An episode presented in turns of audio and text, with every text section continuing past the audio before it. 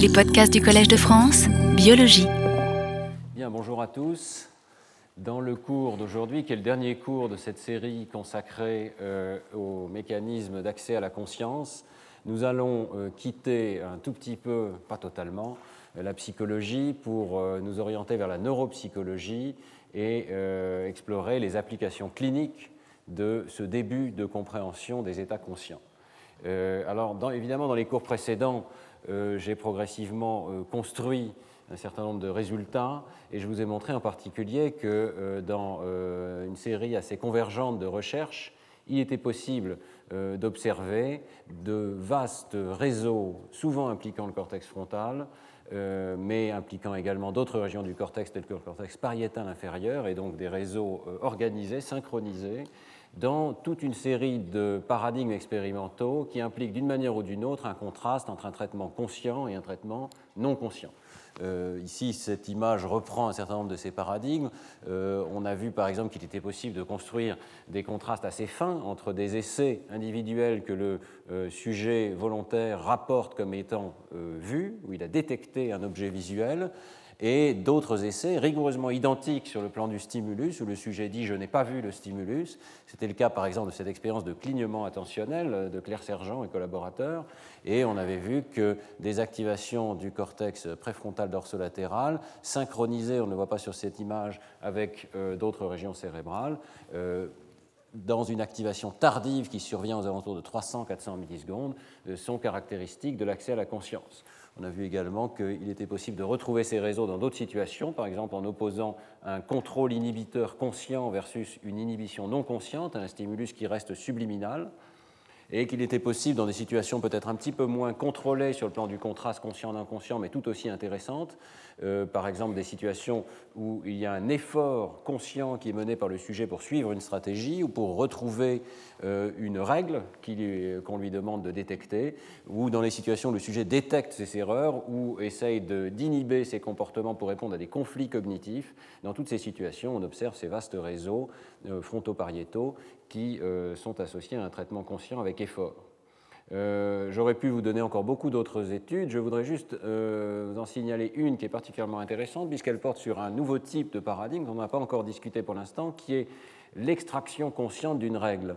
Euh, c'est un travail assez intéressant de Randy McIntosh et ses collaborateurs en Science en 1999 qui montre une situation assez simple le sujet répond, comme euh, d'habitude dans des tâches les plus simples de la psychologie cognitive, à des stimuli visuels avec euh, des réponses motrices différenciées. Mais euh, en même temps que ces cibles visuelles, et un petit peu avant, un petit peu après, il y a des sons qui ont l'air aléatoires, qui ne sont pas expliqués au sujet, mais il se trouve que l'un des sons prédit l'arrivée des stimuli visuels.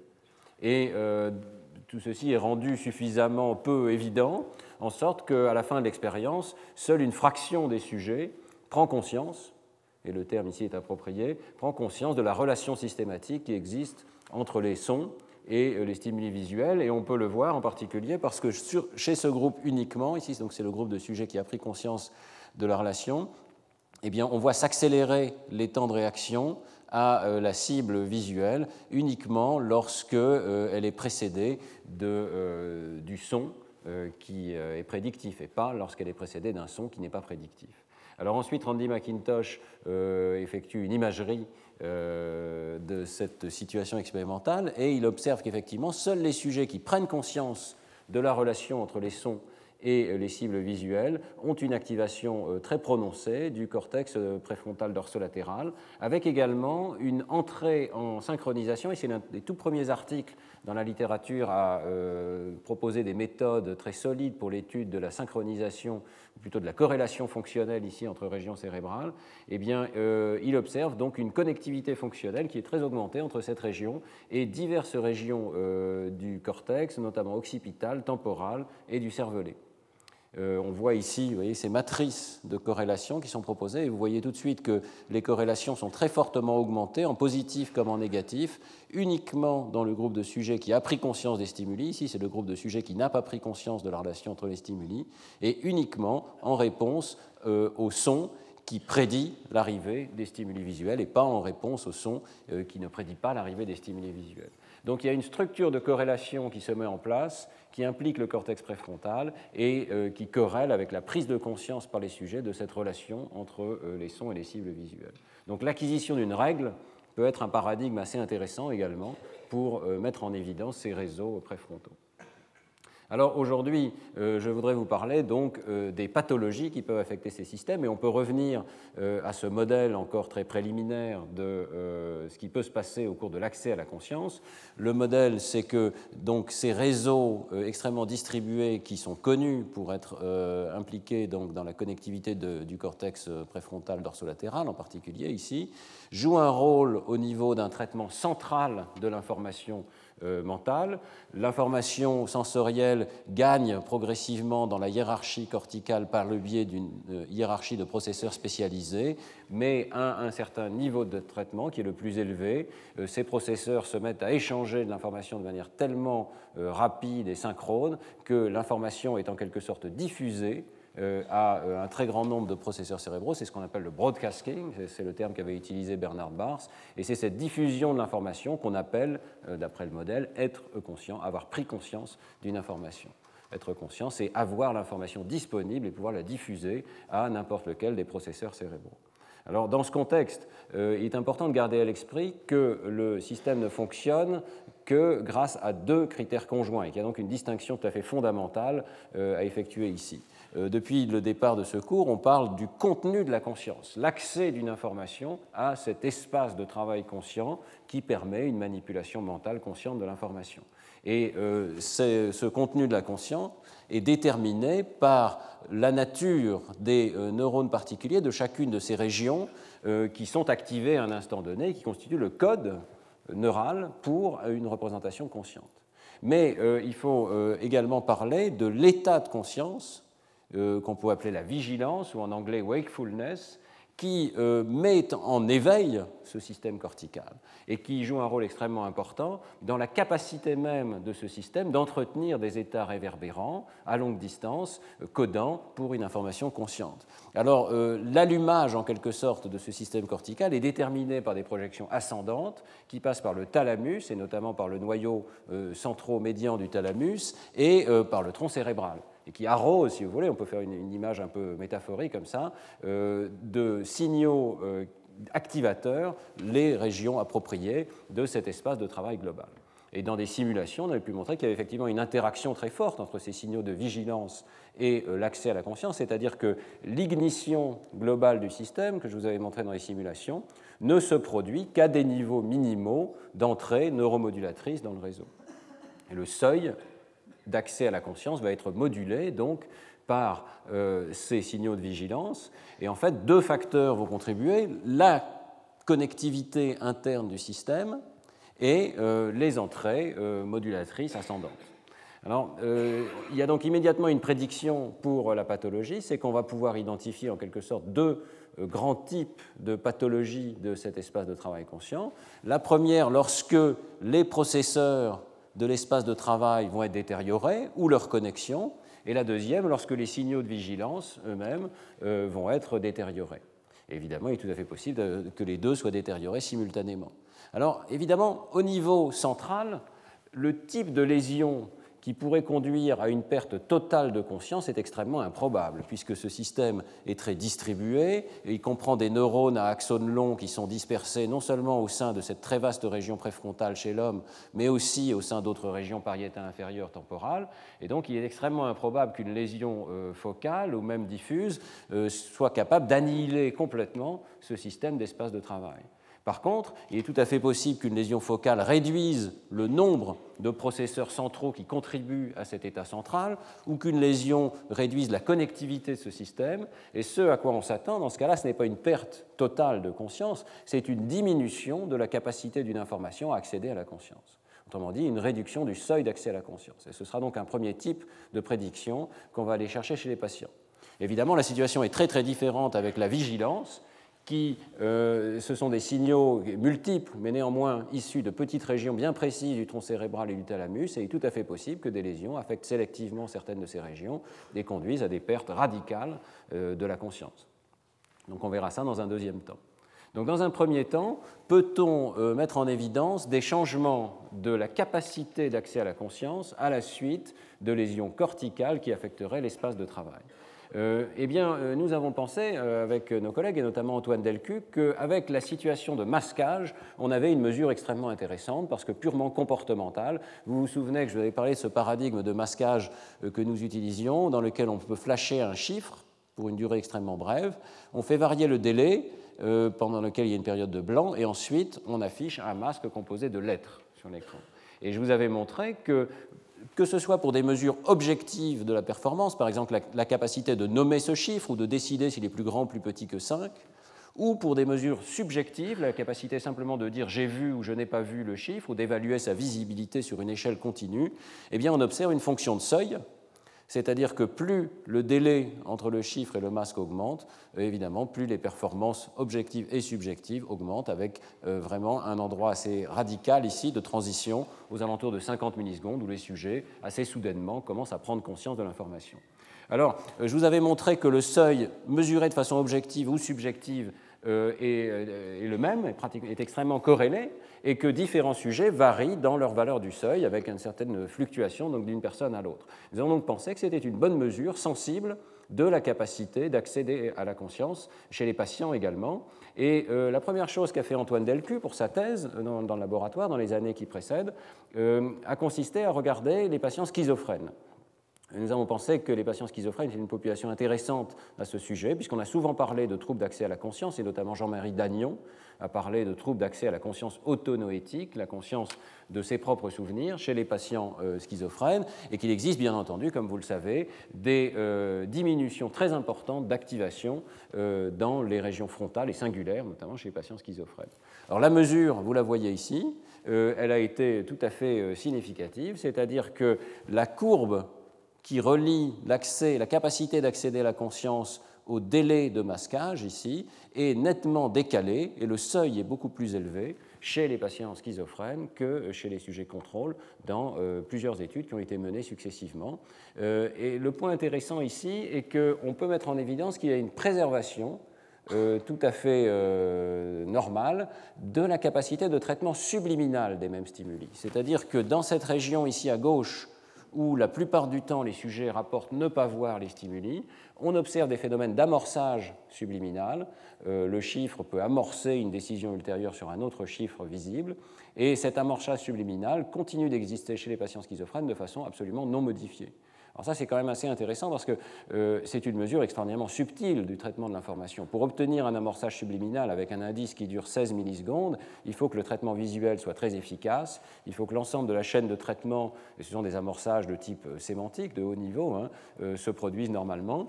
Et ça signifie donc qu'il y a une forme de dissociation et que ce déficit d'accès à la conscience se produit assez spécifiquement à un niveau, disons, de traitement strictement conscient. Alors, deuxième euh, étape, euh, la prédiction était évidemment que des troubles euh, liés à la substance blanche elle-même, les faisceaux de connexion à longue distance cortico-cortico, pourraient altérer le seuil de conscience. C'est peut-être le cas, c'est peut-être la cause principale d'ailleurs du déficit chez certains patients schizophrènes, mais on pouvait le tester plus directement dans une maladie qui s'appelle la sclérose en plaques, qui est connue pour affecter, bien entendu, les faisceaux de substance blanche. Et euh, dans les patients sclérose en plaques à stade débutant, euh, bien que les plaques peuvent être très réduites, il existe apparemment une euh, atteinte beaucoup plus diffuse, une inflammation beaucoup plus diffuse des grands faisceaux de substances blanches, même en dehors des régions qui montrent des plaques. Alors, euh, en collaboration avec nos collègues de Marseille, et notamment Françoise Reuter, qui a mené ce travail, nous avons donc donné cette tâche de mesure du seuil d'accès à la conscience, et, il a été observé à nouveau que le seuil d'accès à la conscience pour les mêmes stimuli était décalé chez les patients euh, atteints de sclérose en plaques au stade débutant par rapport à des sujets contrôle volontaires sains.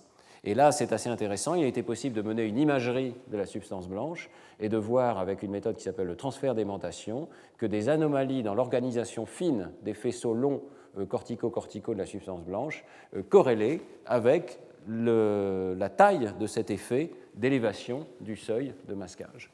Et donc ici, ce que vous voyez, ce sont un certain nombre de faisceaux, et notamment ici dans la substance blanche en regard des régions frontales, euh, mais aussi dans ce faisceau occipito-frontal, qui euh, avec l'élévation du seuil. Évidemment, la prédiction euh, la plus intéressante concerne euh, les patients atteints de lésions frontales focales, puisque le modèle met l'accent sur l'importance de l'accès aux régions frontales dans le broadcasting, la diffusion consciente de l'information. Alors là, c'est une prédiction qui est quand même assez euh, étonnante parce que la plupart, je pense, des chercheurs qui travaillent sur les régions frontales pensent qu'elles jouent un rôle important dans le traitement cognitif de l'information, mais pas nécessairement dans la visibilité, dans la vision même d'un stimulus masqué. Euh, la plupart des personnes pensent que le phénomène de masquage est un phénomène visuel qui se produit au sein des régions occipitales ou occipitotemporales, et euh, ici le modèle fait une prédiction non triviale qui est que les boucles jusqu'au niveau du cortex préfrontal doivent intervenir et qu'une lésion préfrontale doit donc affecter la capacité de prendre conscience de tels stimuli. Euh, c'est en général c'est un argument qui a été opposé d'ailleurs au modèle euh, de l'espace de travail global euh, que Jean-Pierre Changeux et moi essayons de défendre. C'est-à-dire l'argument un peu simpliste est de dire ça fait des années et des années qu'on étudie les patients atteints de lésions du cortex frontal et bien entendu ils sont conscients. Ah oui, ils sont conscients, mais la prédiction est beaucoup plus fine que ça. Ça n'est pas qu'il doit y avoir une perte de conscience globale de tous les stimuli, mais qu'il doit y avoir une petite réduction de la capacité même d'accéder à la conscience. Et euh, de fait, euh, on peut d'ailleurs questionner euh, chez les patients atteints de lésions frontales massives et très, très diffuses l'absence même de troubles de la conscience. Il existe, comme vous le savez, des formes d'émi-négligence associées à des lésions du cortex frontal. Il existe des mutismes akinétiques dans lesquels le patient ne semble pas manifester de capacité de communiquer ou en tout cas d'intention de communiquer avec l'extérieur. Il existe des troubles de la mémoire autonoétique, la mémoire du contexte conscient dans lequel on a acquis une connaissance. Il existe également euh, des troubles euh, qui euh, font ramener le patient à des activités beaucoup trop automatiques, dont des troubles du contrôle conscient du, comportement. Et ça a été très bien décrit par l'ermite, en particulier à la salpêtrière, le comportement d'utilisation, qui est une sorte d'adhérence aux objets du monde extérieur, l'incapacité de réfréner des actions très automatiques vis-à-vis -vis des objets qui sont présentés, ou le comportement d'imitation, sont des exemples de relâchement finalement du contrôle cognitif conscient.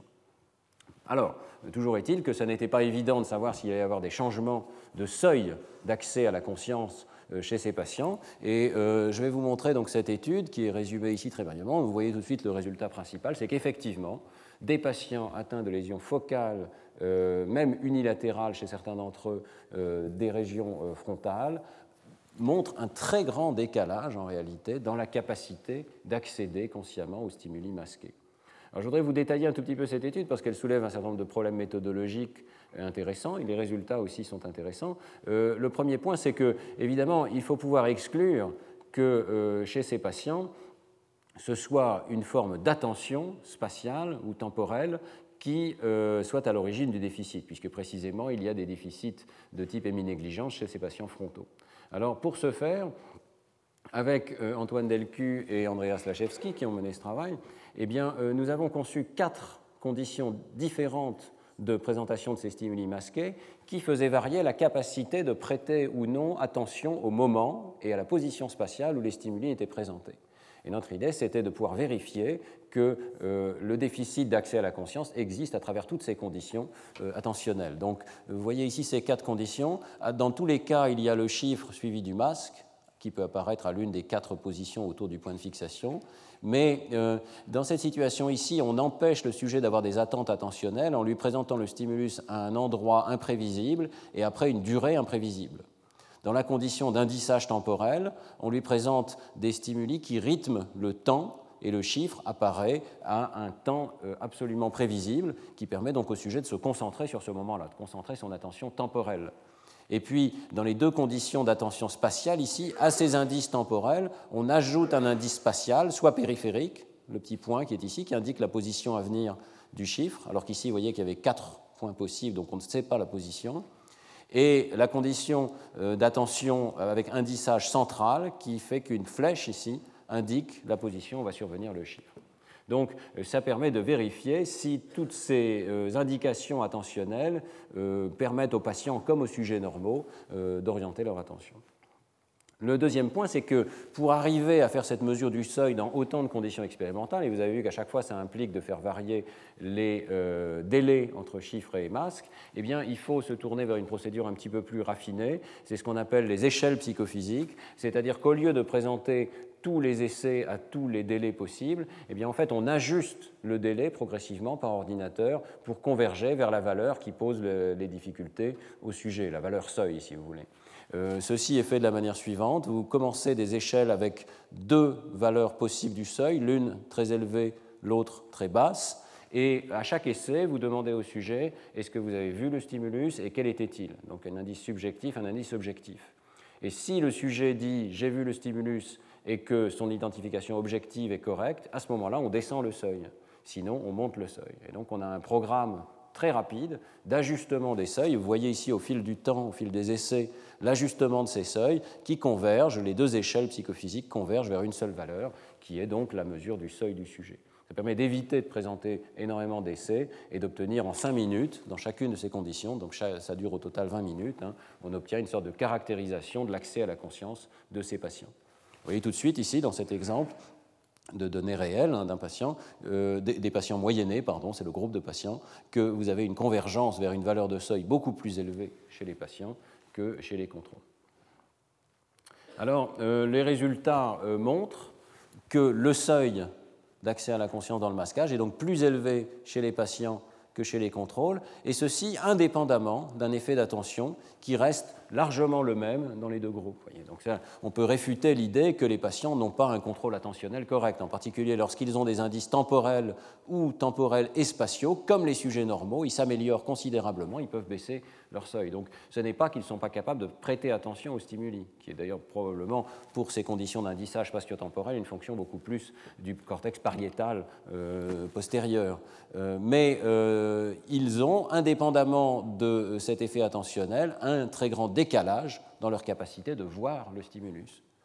Il y a un point, pour ceux qui font attention, qui est un petit peu anormal ici, qui nous a surpris, c'est que l'attention endogène n'a pas eu l'effet escompté, probablement parce que, si on revient à la condition expérimentale, en fait, l'indice endogène, la flèche ici qui indique la position du stimulus, joue en partie malheureusement aussi le rôle d'un conflit de type euh, clignement intentionnel, puisqu'elle survient euh, quelques centaines de millisecondes après la cible. Et donc faire attention à ce point central, au lieu d'avoir l'effet escompté de faciliter la détection, a eu un effet en fait de ne pas spécialement faciliter la détection par rapport à la condition d'attention exogène. Mais vous voyez que cet effet qui était inattendu chez les sujets normaux existe aussi chez les contrôles, et de ce point de vue-là, il ne diffère absolument pas. Alors, euh, ensuite, euh, nous disposions des lésions euh, des 14 sujets dans un espace tridimensionnel standardisé de type espace de Taleyrac, en fait c'est l'espace de Montréal, hein, du Montréal Neurological Institute. Voilà l'étendue des lésions chez euh, l'ensemble des patients avec le recouvrement des différents sujets. Et nous pouvions faire une corrélation de l'élévation de leur seuil de conscience avec ces lésions. C'est quelque chose qui est à prendre un petit peu avec des précautions parce qu'il n'y a que 14 patients, donc la corrélation n'est pas énorme. Néanmoins, la corrélation était fortement significative avec les régions les plus antérieures du cortex frontal de l'hémisphère gauche ici, le cortex frontopolaire. Et donc, c'est peut-être une suggestion que cette région, particulièrement dans l'hémisphère gauche, peut jouer un rôle prédominant dans l'accès à la conscience de stimuli visuels de type symbole, chiffre. Mais le plus intéressant était ensuite de revenir aux performances objectives versus subjectives des patients euh, et euh, de voir que, en fonction donc des différents délais cible-masse qui étaient présentés, les courbes des patients étaient effectivement décalées vers la droite, donc vers des seuils plus élevés chez les patients que chez les contrôles, mais d'une façon particulièrement prépondérante, vous voyez ici, dans les rapports subjectifs. Et ça, c'est intéressant, puisque je vous ai dit que chez les sujets contrôles, les deux euh, seuils sont étroitement corrélés. Euh, seuil objectif et seuil subjectif. Mais ici, on a l'impression d'une décorrélation partielle, puisque les patients se plaignent surtout de ne pas voir subjectivement le stimulus, alors même que leur courbe euh, de performance objective, et il s'agit ici de nommer tout simplement le chiffre, est assez euh, largement normale, elle est juste un petit peu décalée ici. Il y a donc une situation où les sujets nomment mieux le chiffre que ce qu'ils sont capables de dire subjectivement, ce qu'ils pensent subjectivement. Et on peut aller au-delà euh, de cette analyse, puisqu'on dispose des deux mesures à chaque essai de cette tâche, on peut conditionner l'une par l'autre, et donc le graphe intéressant, c'est celui de gauche ici. Vous voyez que si on trie les essais suivant qui sont vus, ou qui ne sont pas vues, ce qui est la réponse subjective du sujet. Ensuite, on peut afficher les performances objectives, la capacité de nommer le chiffre. Et là, on voit que dans cette analyse, les patients et les témoins ne diffèrent plus. Qu'est-ce qui se passe ici? Ça veut dire que, en quelque sorte, le déficit primaire a l'air d'être dans l'accès subjectif. Clairement, les patients ne voient pas correctement le stimulus. En tout cas, c'est ce qu'ils disent. Ils rapportent ne pas voir le stimulus. Quand ils rapportent tout de même l'avoir vu, eh bien, leurs performances objectives sont normales. Quand ils rapportent ne pas l'avoir vu, leurs performances objectives, bien que faibles, mais sont meilleures que le hasard, le hasard serait 10% ici, elles sont normales ou même supranormales. Vous voyez qu'ils font mieux que les, témoins aux délais les plus longs, euh, alors qu'ils disent qu'ils n'ont pas vu le stimulus. Euh, ce qui se passe ici, c'est qu'on a l'impression qu'il y a une certaine forme d'autonomie de la réponse objective par rapport à la réponse subjective. Euh, la réponse euh, objective peut donc être tout à fait préservée. Et ce qui a l'air de se passer, c'est que, évidemment, quand on a un accès conscient, les performances objectives s'améliorent. C'est la différence entre ces deux courbes ici. Donc évidemment, les essais où vous avez vu le stimulus, c'est tout à fait compatible avec ce modèle de l'espace de travail conscient. Euh, vous accédez à l'information, l'information devient disponible, elle devient disponible en particulier pour faciliter la dénomination.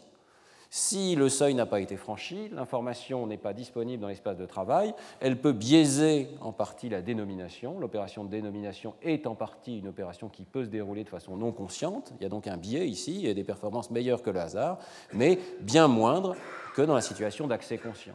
Et on peut décrire ce qui se passe chez les patients comme un déficit de euh, cette capacité même d'accéder à la conscience. Une sorte de voie supérieure, c'est ce qui est décrit ici, euh, qui est détériorée. Alors, on a essayé de formaliser, puisque vous voyez que ces courbes sont quand même extrêmement euh, propres et mathématisables en quelque sorte, et on a essayé de formaliser ce phénomène sous forme d'un petit modèle mathématique que vous trouverez dans le matériel supplémentaire de l'article de Brain, pour ceux que ça intéresse, qui est publié l'an dernier, euh, par Andreas Lachewski, Antoine Delcu et moi-même. Et euh, je voudrais juste vous expliquer les grandes lignes de ce modèle sans rentrer dans le détail. Mais l'idée est assez simple. Ça rentre dans les modèles euh, de type accumulation de données, accumulation d'évidences bayésiennes, dans lequel on suppose que le problème du cerveau est de recevoir un stimulus, qui peut être assez bref ici, bruité par le fait même que les neurones ont des décharges qui ne sont pas absolument régulières en fonction des stimuli. Alors le problème du cerveau est de créer une sorte d'inférence inverse, c'est pour ça qu'on parle d'un processus bayésien, qui essaye de retrouver le stimulus qui est le plus probable, étant donné l'entrée bruitée qui a été reçue. Donc il essaye de placer dans ce modèle ici le stimulus dans l'une des catégories possibles de réponse. Le sujet sait qu'il s'agit des chiffres, donc les catégories de réponse ici sont les chiffres de 1 à 9 ou de 0 à 9. Et le euh, système essaye de reconstruire quelle est la catégorie qui a la probabilité maximale d'être présentée, étant donné l'entrée qui a été reçue. Alors, l'idée nouvelle ici, c'est que cette accumulation d'évidence se produit simultanément à deux niveaux. C'est sans doute un modèle encore trop simple, mais euh, c'est déjà une, hypothèse euh, nouvelle. Le niveau inférieur est exactement celui de la théorie bayésienne classique. C'est-à-dire qu'on euh, suppose que le cerveau ici est capable de faire des inférences bayésiennes, de euh, réduire finalement euh, les entrées à des probabilités que telle ou telle catégorie ait été présentée. Et il suffit pour prendre son choix soit que la probabilité atteigne un certain seuil, soit, si elle n'atteint pas le seuil, que l'on choisisse la catégorie qui a la probabilité la plus élevée étant donné les entrées. Mais le système du haut fait la même chose, avec un niveau de bruit qui éventuellement peut être différent, vous voyez, et euh, surtout avec un seuil tout ou rien. L'idée, c'est que si ce seuil est déclenché, c'est là que les réponses vues vont être émises par le sujet. Et si ce seuil est déclenché, évidemment, le sujet dispose aussi de la réponse objective. Donc dans ce modèle, la réponse objective peut être émise de deux manières différentes, soit parce que le seuil est atteint en bas, soit parce que le seuil est atteint en haut. Et s'il n'est atteint dans aucune des deux conditions, en particulier s'il n'est pas atteint en haut, on suppose que le sujet fait à ce moment-là une réponse à choix forcé à l'aide des informations qui sont disponibles dans le euh, système d'en bas. Mais euh, le point clé, c'est l'hypothèse que l'accumulation d'évidence se produit en parallèle dans deux systèmes différents, un qui conduit à la réponse objective, un autre qui est responsable des réponses subjectives vues pas vues, plus d'une amélioration des réponses objectives. Alors, euh, avec ce modèle, on peut tout à fait rendre compte des, performances des patients en supposant que seulement la voie supérieure est atteinte. Et par exemple, la lésion la plus simple dans ce type de simulation mathématique, c'est de supposer que le bruit, le niveau de bruit, est plus élevé dans la voie haute que dans la voie basse. Ce serait presque équivalent de dire que le signal est diminué. Donc le rapport signal sur bruit est détérioré dans la voie haute par rapport à la voie basse, ce qui veut dire que la voie inférieure est complètement préservée, est absolument intacte. C'est l'hypothèse qui est faite ici. L'accumulation d'évidence peut se produire ici, mais la différence, c'est que les patients atteignent moins facilement le seuil pour la voie numéro 2. Ils vont donc avoir moins de réponses subjectives vues euh, que les sujets témoins. Et dans la mesure où cette voie ne se déclenche pas, ils ne vont pas avoir le bénéfice sur la réponse objective du fait d'avoir euh, disposé de l'information à un niveau conscient. Alors, euh, je passe sur les détails, mais on est capable de simuler à peu près la totalité des euh, détails de ces courbes que je vous ai présentées sur la base d'un tel réseau. Évidemment, il va falloir d'autres expériences pour valider ce type d'hypothèse, mais vous voyez qu'on est amené à reproduire dans ce type de modèle mathématique des idées qui ont été présentées au fil de ces cours, et notamment l'idée que le traitement subliminal est un traitement statistique extrêmement efficace ça ne veut pas dire, ce n'est pas parce qu'il est subliminal qu'il ne peut pas être quelque part quasiment optimal sur le plan statistique, mais que euh, le traitement euh, conscient correspond à un niveau, une deuxième route, un deuxième niveau de traitement de l'information qui peut informer les autres de ces résultats. Il y a des choses qui sont vraiment euh, difficiles à expliquer autrement qu'avec un tel modèle à deux routes, et notamment cet aspect ici des performances, qui est le fait que les patients vont au-delà des performances subliminales des sujets, des sujets sains. Donc, juste pour revenir en arrière aux données réelles, c'est toujours mieux de voir les données réelles. Vous voyez que ça ressemble énormément à celle que je viens de vous montrer dans la simulation. Le point intéressant ici, c'est que dans cette condition, le sujet rapporte n'avoir pas vu le stimulus et pourtant il fait nettement mieux que le hasard pour le nommer. Et dans les délais les plus longs, les patients font même mieux que les sujets témoins. Qu'est-ce qui se passe ici? Eh bien, il se passe que dans ces délais très longs, les essais verts venant des patients témoins sont rares, parce qu'évidemment, au délai long, les sujets ont tendance à voir le stimulus. Donc, la plupart des essais à délai long ici sont dans la catégorie vue. Alors, ceux qui restent dans la catégorie pas vue sont des essais où, par hasard, le stimulus était extrêmement bruité. C'est comme ça que ça se passe dans le modèle, en tout cas.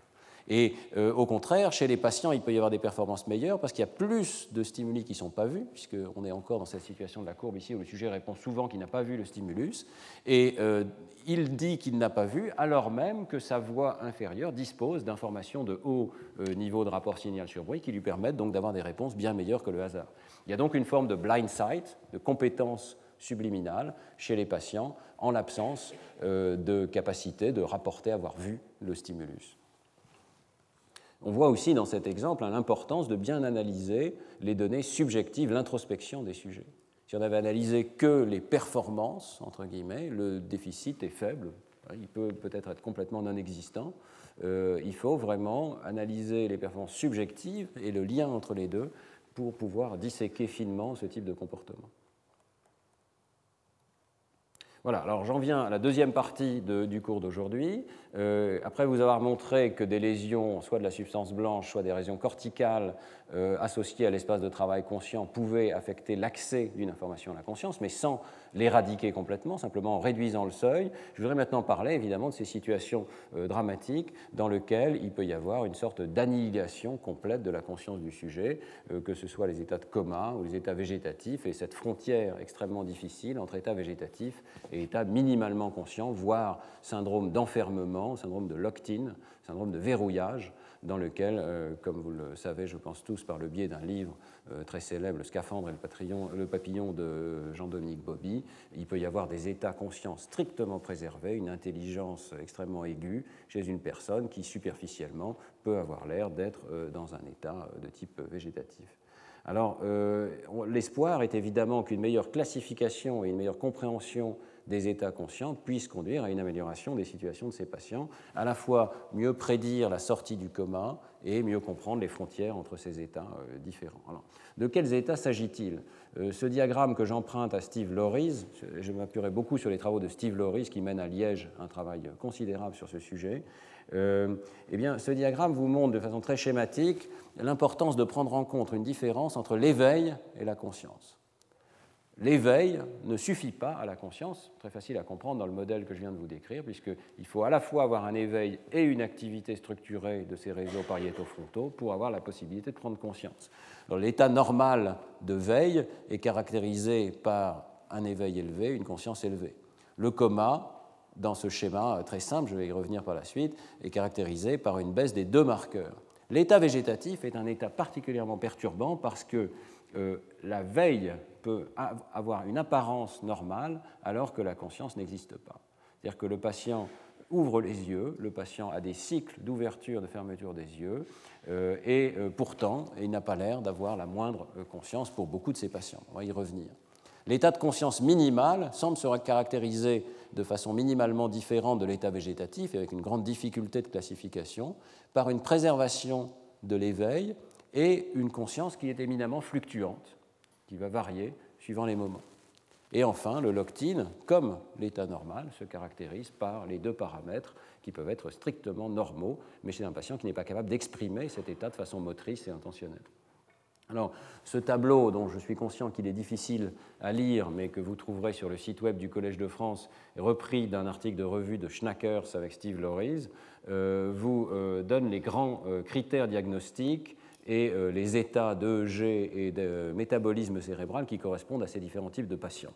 Je voudrais y revenir rapidement pour qu'on sache un petit peu de quoi on parle, sans être moi-même neurologue, donc je pense qu'il faut vraiment se référer aux experts euh, dans ce type de situation. Alors d'abord, euh, il faut parler de la mort cérébrale euh, qui est nettement différente de tous ces états dont on vient de parler brièvement, qui est une situation de coma irréversible, on peut dire, avec une perte de toutes les fonctions du tronc cérébral, une absence de respiration autonome, une absence de réaction à l'entourage, un tracé isoélectrique EEG qui est plat, qui est plat de façon reproductible, qui reflète un arrêt de l'activité électrique corticale euh, cérébrale, un arrêt de la perfusion sanguine, tel qu'on peut le voir avec des examens en FDG par exemple, et euh, la situation pour le neurologue est la suivante, il s'agit simplement d'exclure qu'il y ait des causes autres euh, qu'une lésion euh, massive du tronc cérébral chez ces patients. Il faut donc exclure euh, des effets de substances pharmacologiques, des effets de toxiques, des effets d'hypothermie qui peuvent causer éventuellement de façon transitoire des symptômes similaires et un diagnostic définitif de mort cérébrale peut être établi au bout de 6 à 24 heures. ça, c'est la première catégorie de patients pour lesquels il n'y a pas d'ambiguïté sur le plan de la non-existence, évidemment, d'état de conscience, puisqu'il y a une mort cérébrale complète. Alors le coma est différent, puisque euh, à la suite de lésions qui peuvent être soit des lésions diffuses bilatérales du cortex cérébral ou et ou on devrait dire du système réticulé activateur du tronc cérébral, le patient comateux ne présente plus aucune réactivité. Il n'ouvre pas les yeux, euh, ni spontanément, ni après une stimulation qui peut être massive, éventuellement douloureuse. Il n'a pas de poursuite visuelle si on lui ouvre les yeux. Euh, il n'émet aucun son il n'émet aucun ordre verbal, il ne répond à aucun ordre verbal, il n'a pas de réponse volontaire, consciente. Des activités réflexes peuvent néanmoins persister.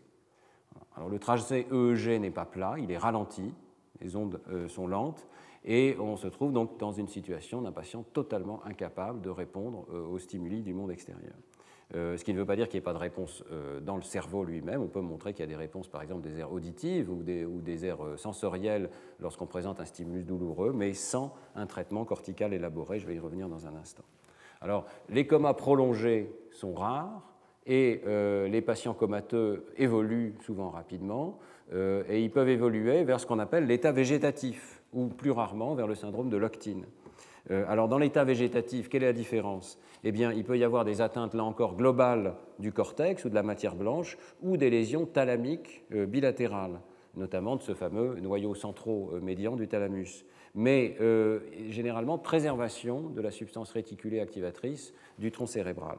Alors, le terme végétatif signifie donc qu'il y a préservation des fonctions autonomes euh, associées au tronc cérébral, notamment la régulation cardiovasculaire, la thermorégulation, éventuellement la respiration autonome du patient et le cycle veille-sommeil. Et donc il y a des périodes d'ouverture des yeux qui sont extrêmement troublantes pour l'entourage, puisqu'elles suggèrent une forme d'éveil, mais le patient ne répond pas à la commande verbale, il peut émettre éventuellement quelques grognements euh, mais ne produit pas de mots et n'a pas de communication intentionnelle. La, communication est considérée par les neurologues comme le point essentiel euh, dans cette affaire. C'est-à-dire que le patient, même s'il présente quelques comportements, ces comportements ne sont pas en rapport avec euh, la présence de personnes extérieures et n'indiquent pas une capacité de communiquer. Par exemple, dans certains cas, il peut y avoir des capacités de rire ou de pleurer, d'expressions de comportement de ce type-là, qui sont à nouveau extrêmement troublants, mais qui ne sont pas adéquats à la situation euh, et qui se présente sans raison apparente. Voilà. Alors, le point clé, c'est qu'aucun comportement de ce type n'est euh, volontaire ou ne semble dirigé vers un but précis. Et c'est ça qui va créer la frontière avec l'état de conscience minimale, qui est l'étape suivante sur ce diagramme.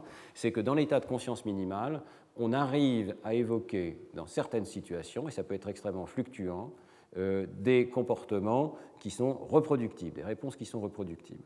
Le patient, par exemple, parvient à suivre des yeux une cible de manière soutenue. Le patient parvient à communiquer à un certain moment, soit par la voix, soit par le geste. Ça peut être simplement une réponse oui-non, mais c'est suffisant. Euh, et le patient peut présenter des comportements émotionnels, mais adaptés à la situation. Alors, ce qui est très important de comprendre, c'est que dans l'état minimalement conscient, ces réponses sont éminemment fluctuantes. Il faut parfois euh, c'est écrit, je, me contente de lire ce qui est écrit dans l'article de Steve Lorry, il faut une sollicitation importante et répétée est indispensable. Ce que ça veut dire, c'est qu'on peut passer à côté de patients minimalement conscients et que cette frontière entre état végétatif et état minimalement conscient, voire l'octine, est assez euh, friable. Vous voyez, ça va dépendre de l'effort qui est fait par l'entourage pour détecter euh, la présence de ces signes de conscience minimale. Et de fait, euh, et c'est assez triste, euh, beaucoup des patients qui présentent ces états de conscience minimale ou ces états de loctine sont détectés en premier chef par la famille. C'est le résultat d'une enquête récente. il peut y avoir plusieurs causes à cela, peut-être une plus grande attention, peut-être aussi un seuil plus bas, il faudrait voir s'il n'y a pas des faux positifs dans les détections par les familles, mais peut-être aussi une capacité de la famille, de l'entourage du patient, dans un contexte émotionnel beaucoup plus fort, à restaurer évidemment une forme d'activation chez le sujet. Alors, je termine par le syndrome de Lockton, qui est évidemment complètement différent de ces autres situations, qui peut se caractériser, bien, qu'évidemment euh, on prend les extrêmes, mais il peut y avoir des cas intermédiaires beaucoup plus difficiles à caractériser, hein. mais un syndrome Lockton euh, pur, si on peut dire, se caractérise par une lésion au niveau de la protubérance du tronc cérébral qui empêche toute sortie motrice. Donc on parle de syndrome de déférentation, où le patient n'est plus capable de bouger ses membres, il est tétraplégique et n'est plus capable non plus de bouger son visage, sauf pour des mouvements verticaux des yeux et des clignements qui ont effectivement permis à Jean-Dominique Bobby de dicter la, totalité de son livre. Voilà. Euh, comme ils ont les yeux ouverts, ils sont quasiment immobiles, ils ne sont pas toujours faciles à distinguer des patients des autres catégories euh, végétatives ou en état de conscience minimale. Alors, euh, voilà le genre d'échelle qui est utilisé. C'est la Coma Recovery Scale, qui est actuellement Revise, qui est l'échelle actuellement, qui est accompagnée de, plus d'une quinzaine de pages d'instructions hein, sur la manière de collecter ces réponses euh, chez les sujets. Euh, elle, vous voyez qu'elle distingue des grandes fonctions auditives, visuelles, motrices, oromotrice, verbale, communication, éveil.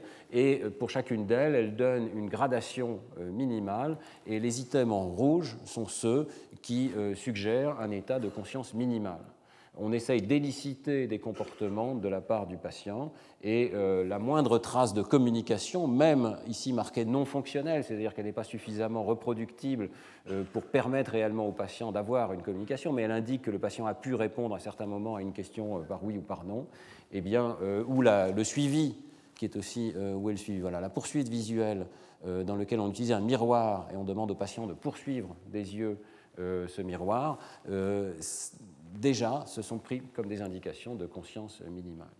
Vous voyez que ce tableau est très intéressant. Euh, il montre tous les efforts qui sont faits par les cliniciens pour obtenir des mesures objectives, euh, les plus objectives possibles, de classification de ces patients. Mais euh, évidemment, il pose toutes sortes de difficultés dans le choix particulier de tel ou tel niveau de l'échelle. Et on peut donc penser que l'arrivée de l'imagerie cérébrale devrait permettre d'améliorer significativement cette situation et permettre de mieux diagnostiquer certains de ces patients. Alors, euh, l'imagerie cérébrale, d'abord, a été utilisée dans un contexte de métabolisme au repos, et notamment avec la caméra à positron. Et plus récemment, il y a des tentatives de le faire avec l'IRM fonctionnel dans cet fameux état de resting state, cet IRM fonctionnel au repos. Mais ici, c'est simplement donc le, métabolisme au repos.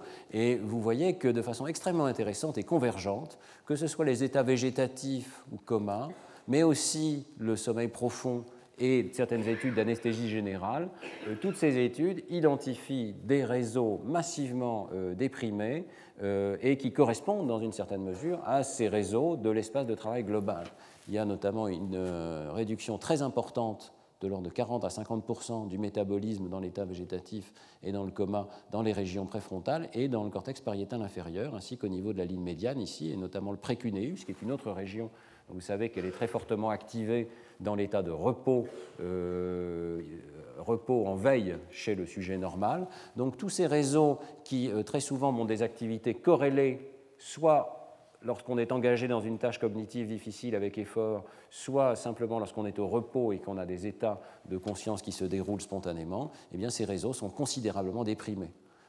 L'étendue de la réduction du métabolisme ici va bien au-delà d'un réseau particulier. Elle montre peut-être la totalité du workspace, de l'état de l'espace de travail global, et euh, une telle réduction empêche vraisemblablement d'obtenir des états plus locaux corrélés à longue distance qui caractériseraient l'accès à la conscience d'une information particulière. Donc on a l'impression que dans le cadre du modèle de l'espace de travail global, c'est l'ensemble de la capacité de cet espace de travail de s'allumer euh, qui est ici réduite. Et la convergence évidemment de toutes ces images, euh, malgré des différences ponctuelles, hein, euh, est assez frappante. Il y a donc une préservation relative du métabolisme de certaines régions, et par exemple ici l'air auditive, c'est assez clair, et euh, d'autres études que je ne détaillerai pas ont commencé à montrer qu'il est possible d'obtenir des activations des régions euh, les plus euh, proches de la périphérie, cortex auditif notamment, au cortex sensoriel primaire, même chez les patients qui sont dans le coma. Donc l'activation même en réponse à un stimulus extérieur n'est pas suffisante. Et beaucoup de ces études ont montré effectivement qu'il manquait des activations par rapport à un sujet normal, que ce manque d'activation n'était pas au niveau des aires primaires, mais était effectivement au niveau des aires soit secondaires, soit carrément beaucoup plus haut niveau, comme le cortex singulaire par exemple, qui ne répond plus dans une situation où normalement on, évoque de la douleur chez un sujet normal. Donc euh, on retrouve ici, par le biais de ces études de patients dans le coma ou en état végétatif, ou simplement dans les états d'anesthésie, hein, qui ont été étudiés chez le sujet normal également, on retrouve cette notion que l'activation des aires précoces, primaires ou disons proches de la périphérie, que ce soit en auditif, en visuel ou en tactile, ne suffit pas pour créer un état conscient et que l'état conscient est issu de l'activation des régions supérieures qui ici sont très déprimées dans leur métabolisme.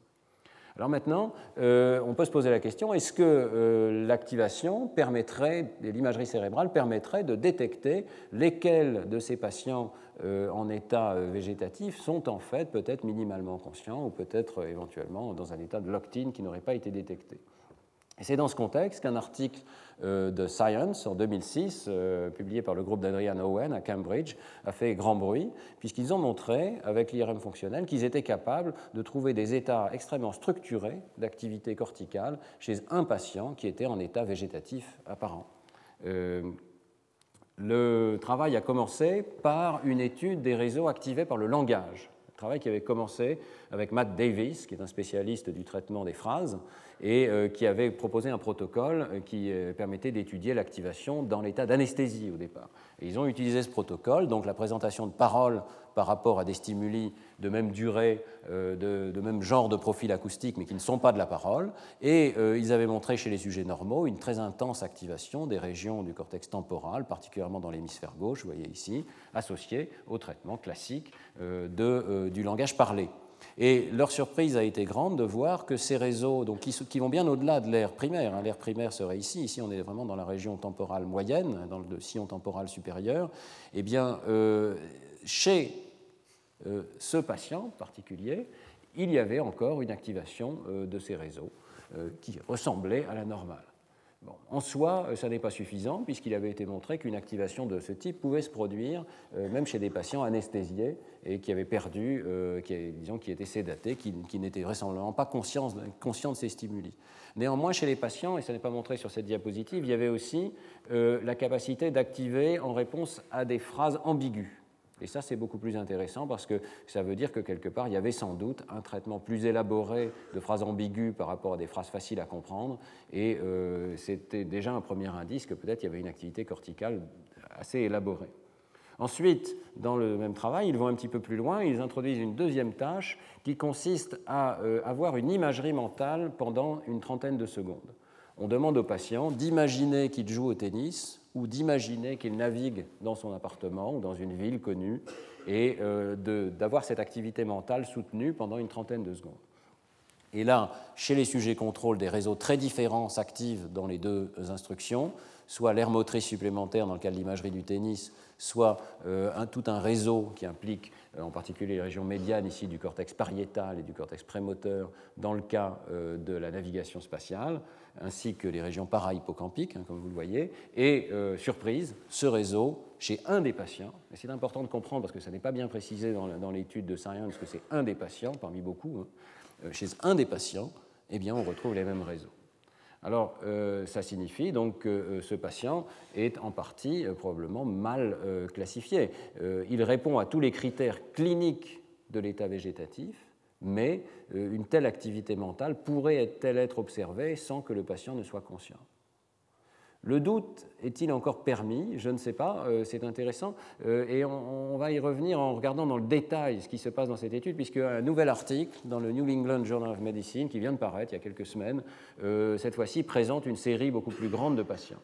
Alors j'en profite pour donner les détails du protocole qui consiste euh, pour un scan, par exemple de l'activité de tennis, de pratiquer cinq alternances de 30 secondes de la phase on, qui est annoncée par un mot, qui est soit le mot tennis, soit le mot navigation, suivi de 30 secondes euh, d'absence de, tâche annoncée par le mot relax sur l'écran. Alors le mot est présenté juste une fois et ensuite il s'éteint, d'après ce que j'ai compris. Donc vous voyez que euh, ça c'est intéressant. Il n'y a pas vraiment de théorie de la conscience derrière ce travail, mais il y a une sorte d'intuition qui est quand même assez validée par beaucoup d'études, qui est que on ne pourrait pas avoir d'activité mentale et cérébrale qui dure 30 secondes, associée à des réseaux cérébraux aussi distribués, simplement par la simple présentation passive d'un mot tel que le mot tennis ou tel que le mot navigation. Euh, peut-être que le mot tennis évoquerait quelques activations subliminales, un traitement sémantique de l'information sur ce mot, mais il est difficile, c'est vrai, d'imaginer que ce mot évoquerait pendant 30 secondes une activité aussi étendue et reproductible cinq fois. Néanmoins, je trouve que la situation est imparfaite.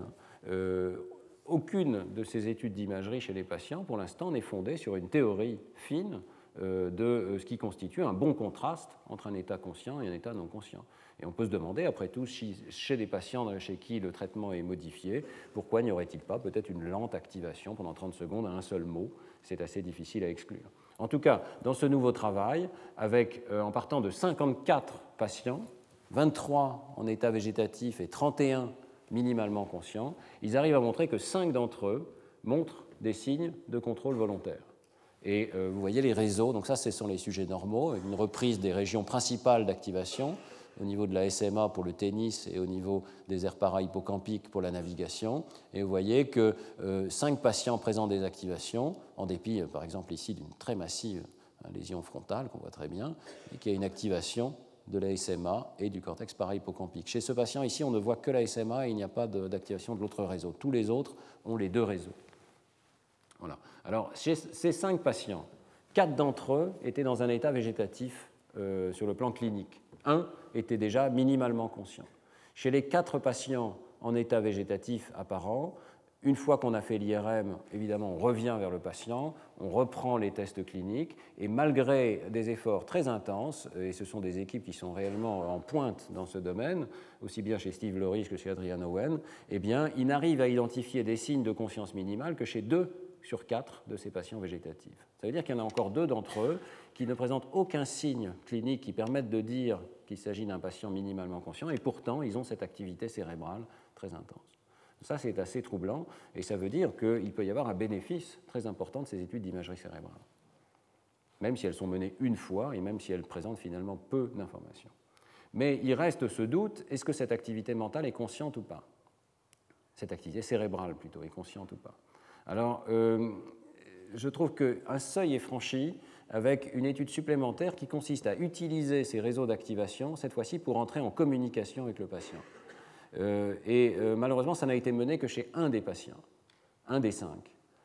Mais ça a été mené également chez les sujets volontaires. Alors, de quoi s'agit-il? Eh bien, l'idée est extrêmement simple, presque naïve. Il s'agit de dire, puisque j'ai ces deux réseaux, je peux les utiliser pour communiquer. Je vais demander au patient une certaine question, par exemple, est-ce que votre mari s'appelle Charles? Et si vous voulez répondre oui, jouez au tennis. Si, pendant 30 secondes, si vous voulez répondre non, naviguez mentalement dans votre appartement et on arrivera à lire ces réseaux cérébraux et à lire quelle est votre réponse. Voilà ce qui est dit au patient, qui est dans un état végétatif apparent. Alors, euh, on reprend exactement le protocole précédent. La seule différence, c'est que le mot n'est plus tennis ou navigation, mais c'est juste le mot répondez. Et ça, je trouve que c'est intéressant parce que ça veut dire que le mot, cette fois-ci, est le même, mais l'activité cérébrale va être différente en fonction de ce que le patient désire répondre. Donc là, on ne peut plus dire qu'il y a une espèce d'association automatique entre un mot et un circuit. Euh, et je pense que ça répond très largement aux dernières critiques méthodologiques qu'on pouvait avoir. Et voilà donc un sujet témoin qui est en train de répondre euh, Est-ce que vous avez des frères? Alors il répond oui, en activant son réseau du tennis. Et euh, il répond Est-ce que vous avez des sœurs? Il répond non, en activant ces régions para-hippocampiques. Et puis voilà le fameux patient 23 c'est le seul qui a été soumis à ce protocole de communication et qui a effectivement réussi à communiquer des réponses au nom de son père. Euh, oui, c'est bien Alexandre, non, c'est pas Thomas, euh, sur la base de l'activation de ces réseaux. C'est le tout début d'une tentative de communication. Je pense qu'il va falloir aller beaucoup plus loin, évidemment, dans euh, ce type d'études, et notamment parce qu'ici, l'IRM fonctionnel est extraordinairement limité. L'IRM fonctionnel est mené une fois chez le patient, euh, vous pouvez imaginer la, frustration qu'il doit y avoir à être capable de communiquer une fois euh, par le biais de réponses vraiment strictement minimales. Le paradigme n'est pas économique du tout, puisque ça dure cinq minutes pour obtenir un bit d'information, qui est la réponse oui ou non. Donc on doit pouvoir faire beaucoup, beaucoup mieux que ça, et il est tout à fait clair que les études qu'on appelle d'interface cerveau-machine, euh, par le biais euh, soit de l'EEG avec des électrodes de surface, soit éventuellement avec des électrodes implantées euh, juste à la surface du cortex, vont pouvoir améliorer, je pense, considérablement dans les années à venir ce type d'expérimentation. Alors je voudrais parler justement pour terminer de l'intérêt de compléter ce type d'étude par l'étude des potentiels évoqués cognitifs. Il est clair que l'IRM n'est pas la solution définitive pour cette situation. L'IRM peut révéler c'est évidemment fondamental qu'un patient ait une activité consciente euh, insoupçonnée, mais l'IRM ne permettra pas un suivi régulier ni une communication régulière. Les potentiels évoqués, eux, pourraient être utilisés de façon beaucoup plus euh, économique et régulière, et ils sont déjà utilisés en clinique pour prédire la sortie des comas. Euh, ce sont des études qui sont menées en particulier en France par Catherine Fischer, et euh, qui consiste à enregistrer des réponses auditives, parce qu'évidemment c'est le, plus facile, c'est la modalité auditive chez ces patients. Euh, les stimuli rentrent nécessairement, alors que pour la vision ce serait beaucoup plus difficile. Et euh, ils ont étudié, à la suite d'un travail initial de Kane et collaborateurs, la mismatch négativité, la réponse à une nouveauté auditive qui consiste à entendre des sons répétés de façon périodique, et de temps en temps la fréquence du son change euh, il y a un déviant qui est rare, qui est de l'ordre de 15 à 20% des essais, qui euh, entraîne une réponse de nouveauté, la mismatch négativité. Alors, la mismatch négativité est totalement non consciente, elle existe chez les patients comateux, elle existe dans l'anesthésie, elle existe dans le sommeil, donc ça n'est pas un marqueur de conscience, mais par contre, c'est un marqueur intéressant, contrairement à des potentiels évoqués plus précoces, comme les potentiels évoqués du tronc cérébral, c'est un marqueur, euh, parmi d'autres, de la sortie possible du patient du coma. C'est-à-dire que lorsque vous avez un patient qui est dans un coma récent, et vous observez ces ondes corticales, euh, qui sont du domaine du traitement non conscient, je le répète, eh bien, ça indique suffisamment de préservation de l'activation corticale pour que euh, chez les patients qui présentent cette mismatch négativité, on a une très forte chance d'éveil dans les jours qui suivent l'examen qui est fait. Ça, c'est un marqueur évidemment très très important. Euh, mais il se peut aussi, bien sûr, que le patient s'éveille, même lorsque la mismatch négativité n'a pas été observée. C'est un marqueur supplémentaire qui donne des indications aux neurologues. Et Lionel Nakache utilise maintenant ce type de mesure à la salpêtrière de façon répétée. Alors on peut se demander si des marqueurs plus avancés, notamment euh, issus des travaux sur euh, l'étude de la conscience chez le sujet normal, la fonction de seuil dans le masquage, le traitement sémantique des mots, pourrait être peut-être de meilleurs pronostics et éventuellement non seulement prédire la sortie des patients, mais aussi euh, l'état cognitif dans lequel ils sortent, puisque ça c'est évidemment très important. Seront-ils capables de comprendre des mots? Seront-ils capables de communiquer, etc. Et également, seront-ils, peut-on détecter chez un patient en état végétatif s'il y a ou non en fait un état de conscience? Alors, c'est dans ce contexte qu'au euh, laboratoire, avec Tristan Beckenstein et Lionel Nakache et Laurent Cohen, on a été amené à créer un paradigme qu'on appelle le paradigme euh, local global, le paradigme d'extraction de règles, qui euh, répond dans une certaine mesure à, quelques-unes de ces interrogations. Comme je vous l'ai dit, il s'appuie sur ce phénomène de mismatch négativité, MMN, la négativité à la nouveauté, qui est un marqueur bien connu de traitement non conscient. Mais on sait que dans une situation où le sujet normal est attentif, il y a également une onde P300 qui suit la nouveauté et qui, elle, comme on l'a vu dans, le, reste du cours, est souvent, dans beaucoup de paradigmes, un marqueur de traitement conscient de l'information. Alors, nous nous sommes demandé s'il était possible d'isoler cette onde P300 par le biais d'un paradigme très simple, en opposant des régularités locales et des régularités globales et je terminerai là-dessus. Voilà un protocole simple de mismatch négativité, quoique relativement bien contrôlé ici, dans lequel on présente des blocs de 5 sons. La couleur représente la fréquence du son. Donc vous avez 5 sons identiques, 5 sons identiques, 5 sons identiques. Ça, c'est la règle. Et puis de temps en temps, vous allez avoir 20% de déviants dans lequel le cinquième son est euh, radicalement différent en fréquence. Et vous allez observer dans cette situation-là une mismatch négativité et une P300 si le sujet fait attention aux stimuli. Maintenant, ce qu'on a essayé d'imaginer, c'est la situation inverse. C'est-à-dire imaginer que vous entendez de façon répétée quatre sons aigus, un son grave. Et puis, c'est ça la règle, vous l'entendez de façon systématique. Et euh, après cette période d'adaptation à la règle, d'extraction de la règle, vous avez encore 80% d'essais où la règle est vérifiée, quatre sons identiques, un son différent, mais vous avez 20% d'essais où la règle est invalide et vous avez cinq sons identiques. Cette situation de cinq sons identiques qui sont en fait une déviation de la règle extrêmement intéressante. Euh, on a fait cette prédiction sur la base de cette notion d'une synthèse consciente qui prend du temps, qui demande à être faite dans un espace de travail conscient, que seul le cerveau conscient serait capable d'une part d'extraire la règle complexe à partir de stimuli multiples qui sont étagés dans le temps, et euh, deuxièmement de détecter que cinq stimuli identiques constituent un stimulus déviant. C'est assez remarquable que le cerveau puisse générer une réponse de nouveauté à un stimulus qui est constitué de cinq stimuli identiques. Il faut pour cela qu'il soit mis en rapport avec la règle qui a été extraite des essais précédents. Alors, euh, l'idée, euh, comme vous la comprenez ici, c'est que le paradigme devient un paradigme qu'on appelle 2 fois 2, dans lequel il y a des violations locales et des violations globales de, des stimuli. Les violations locales consistent au fait que le cinquième stimulus est déviant. Les violations globales consistent au fait qu'il y en a un qui globalement est rare, qui peut être celui-ci dans les blocs répétés et celui-ci dans les blocs où il y a une déviance systématique. Et donc on peut regarder l'effet local indépendamment de l'effet global. L'effet local se traduit effectivement par une mismatch négativité, que vous voyez très très bien ici, qui démarre vers 100, 132 millisecondes. À ce moment-là, il y a très peu d'effet global. Il y a un petit effet qu'on pourrait expliquer si vous voulez dans les questions. Mais euh, c'est surtout beaucoup plus tard qu'on observe cette très intense P300 qui traduit donc la prise euh, de conscience de la part du sujet de euh, l'existence d'une violation de la règle globale. Alors, euh, Tristan Beckenstein a mené toute une série d'expériences pour montrer que ce paradigme se conformait aux signatures de la conscience telles qu'on avait pu les, trouver dans d'autres paradigmes.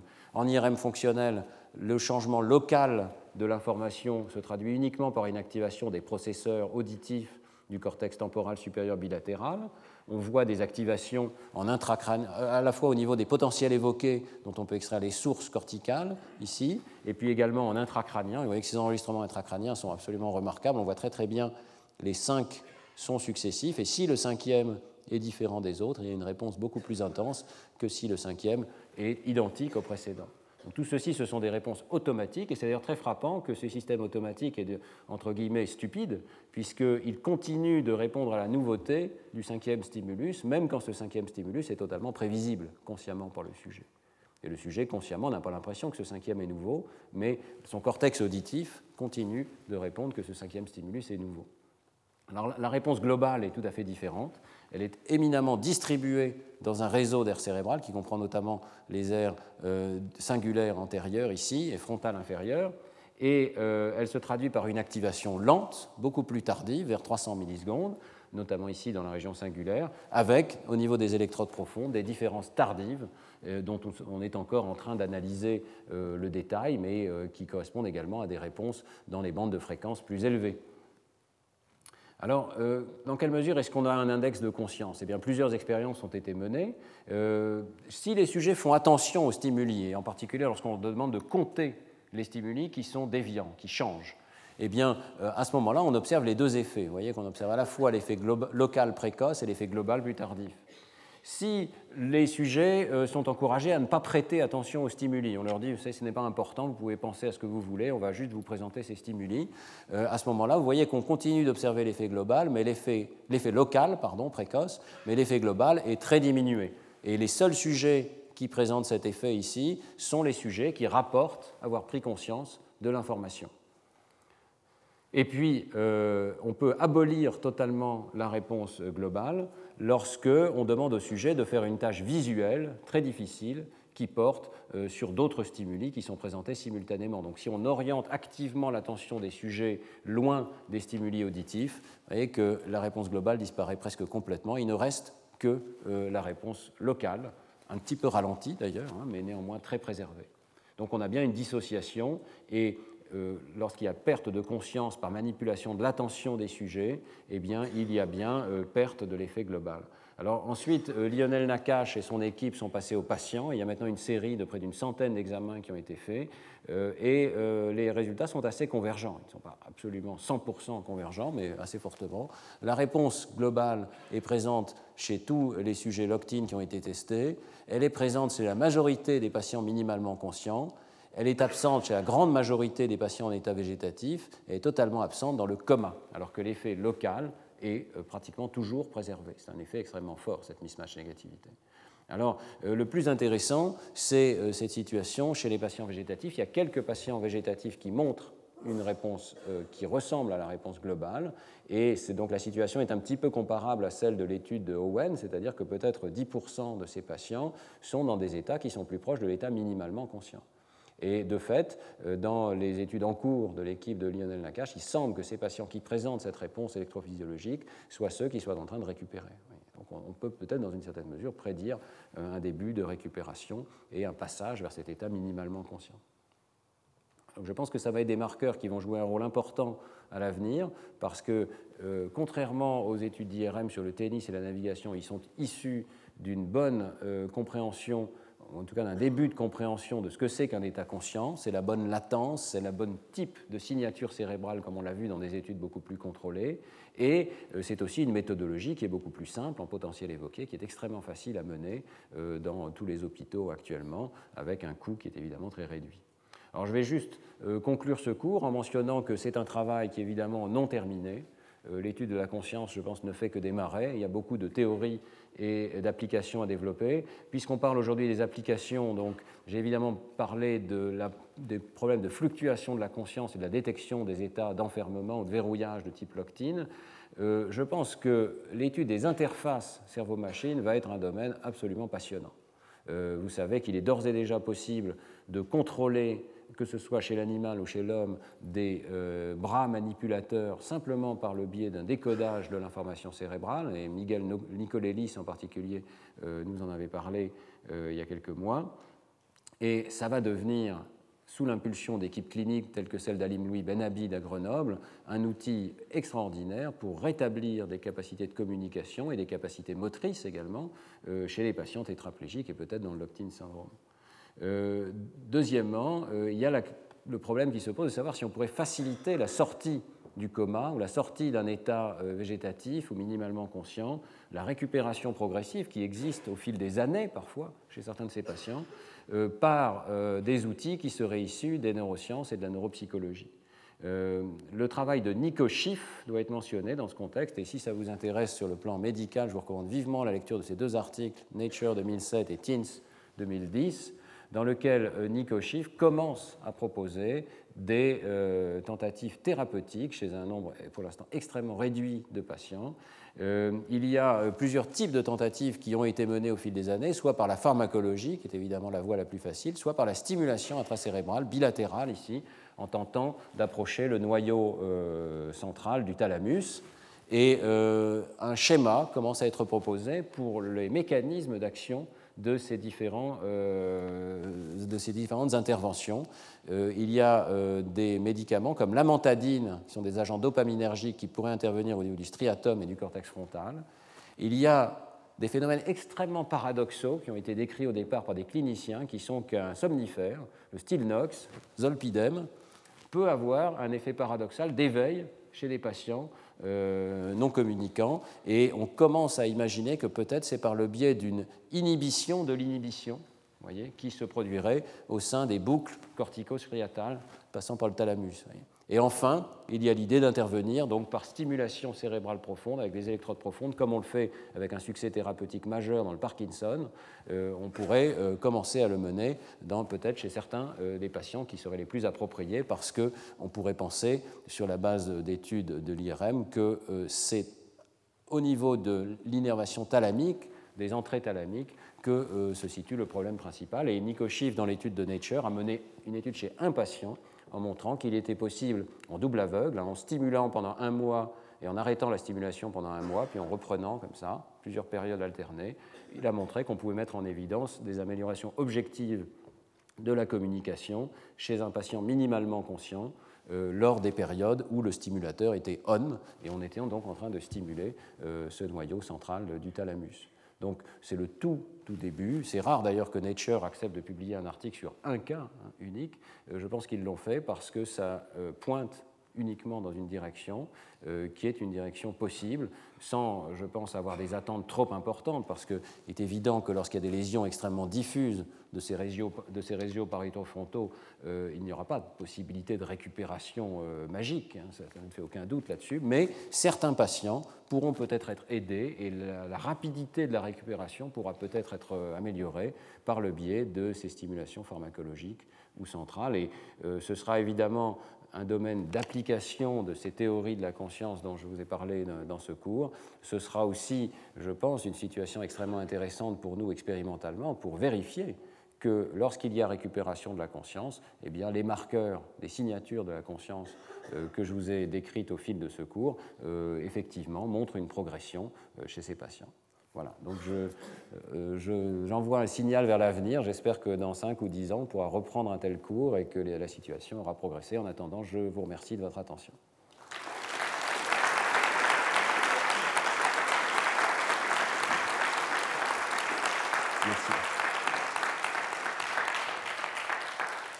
Retrouvez tous les podcasts du Collège de France sur www.collège-de-france.fr.